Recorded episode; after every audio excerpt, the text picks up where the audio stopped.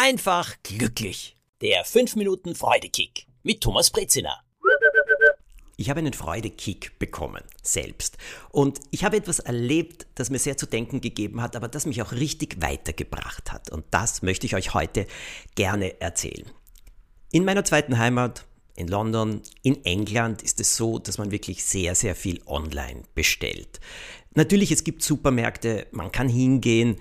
Allerdings so den wöchentlichen Einkauf, es ist wesentlich einfacher. Man hat so eine Liste online und bestellt und einen Tag, zwei Tage später, je nachdem, was man angegeben hat, steht jemand mit der Kiste vor der Tür und übergibt alles. Da gibt es auch ganz großartige Sachen. Zum Beispiel kann man Obst und Gemüse bestellen, das eigentlich sogenannte zweite oder dritte Wahl wäre und das zusammengestellt wird.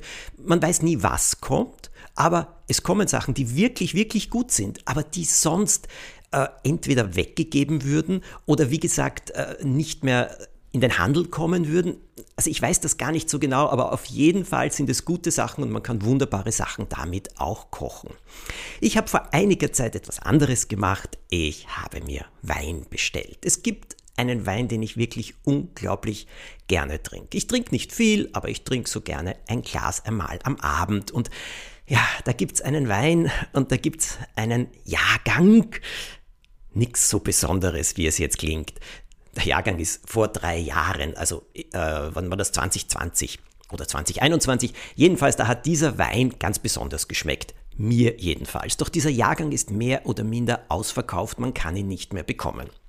Ich setze mich also einmal hin und google ein bisschen und komme zu einer Weinhandlung und sehe, dass die diesen Wein haben.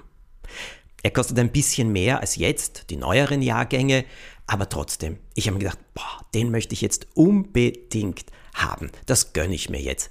Bitte. Es ist nicht zu so teuer. Das klingt jetzt so, als wäre das ein super Spezialwein. Ist es absolut nicht. Aber es ist eben mein Geschmack. Ich habe drei Flaschen von diesem Wein bestellt und mich unglaublich darauf gefreut. Denn den neueren Jahrgang hatte ich ja auch und da stand eine Flasche in meinem Kühlschrank.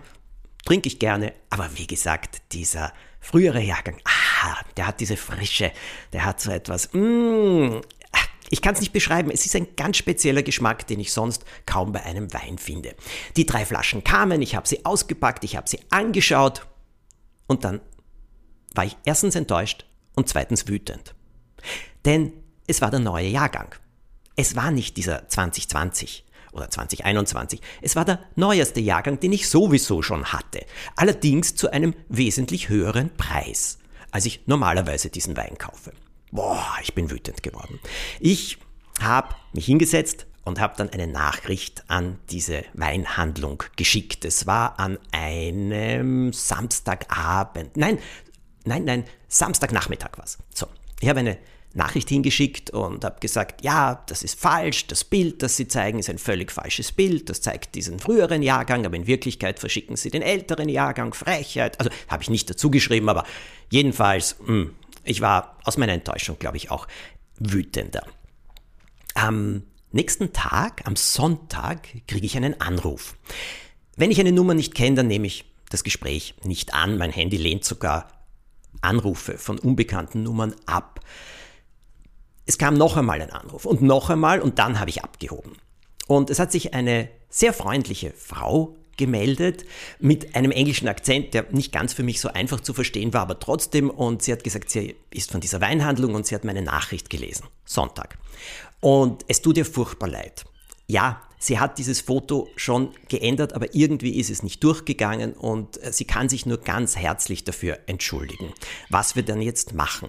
Und ich habe gesagt, naja, dann schicke ich den Wein zurück, weil er ist bei ihr so teuer, äh, dass ich ihn ehrlich gesagt so nicht behalten will. Darauf hat sie gesagt, zurückschicken, das kostet ja noch mehr. Sie macht mir folgendes Angebot, ich soll ihr jetzt sagen, was ich normalerweise zahle und sie refundiert mir den Betrag, den ich mehr gezahlt habe. Nur das war doch ein sehr gutes Angebot, habe ich gesagt, ja, das mache ich gerne.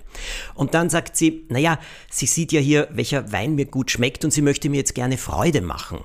Und ich gesagt, aha, ja, und sie sagt, ja, sie möchte mir gerne eine spezielle Flasche Wein schenken. Und dann hat sie mir beschrieben, welchen sie mir gerne schenken würde, aus einer ähnlichen Region. Und sie hat mir beschrieben, wie er ist und dass viele Leute sagen, dass der sogar noch besser ist als der Wein, den ich normalerweise da gerne trinke und bestelle. Und sie hat gesagt, ja, das wäre ganz, ganz wichtig, dass sie mir diesen Wein schenken kann. Ist das nicht großartig? Ich war nicht mehr wütend, ganz im Gegenteil, ich habe mich gefreut, weil das unglaublich guter Kundenservice ist und ich habe mich auch auf diesen neuen Wein gefreut. Lange Rede, kurzer Sinn, er schmeckt tatsächlich besser als der, den ich sonst bestellt habe. Und was war die Folge? Naja, ich bestelle jetzt meinen Wein immer in dieser Weinhandlung bei dieser Händlerin und ganz besonders gerne diesen Wein, den sie mir empfohlen hat. Ja, so kann es geschehen, wenn man freundlich bleibt, so wie sie. Und wenn man versucht, eine Situation in Ordnung zu bringen und damit einen neuen begeisterten Kunden gewinnt.